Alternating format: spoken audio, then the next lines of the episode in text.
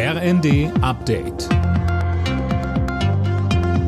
Stündlich neu. Auf den Punkt informiert. Ich bin Finn Riebesell. Guten Tag. Der für Januar geplante Start des Bürgergeldes droht sich zu verzögern. Wie der Tagesspiegel schreibt, fordert die Union Änderungen, vor allem was das geplante Schonvermögen angeht. Eine vierköpfige Familie soll 150.000 Euro besitzen dürfen und trotzdem Anspruch auf das Bürgergeld haben. Gegenüber anderen Familien ist das zutiefst unsozial, so CDU-Generalsekretär Chaya. Auch die Übernahme der kompletten Heizkosten setzt in seinen Augen falsche Anreize.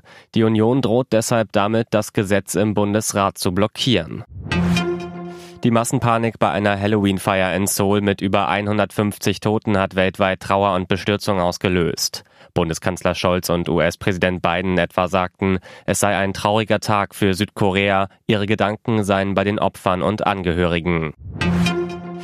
Die erneute Blockade ukrainischer Getreideexporte über das Schwarze Meer durch Russland sorgt international für viel Kritik.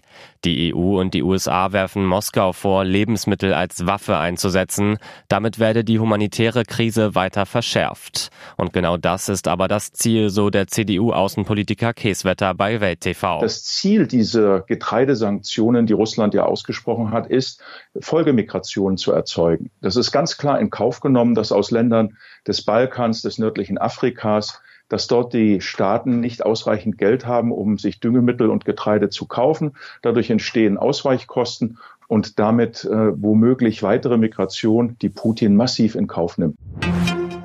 Die Brasilianer entscheiden heute, wer ihr neuer Präsident wird. Der rechtsextreme Amtsinhaber Bolsonaro oder der linke frühere Präsident Lula.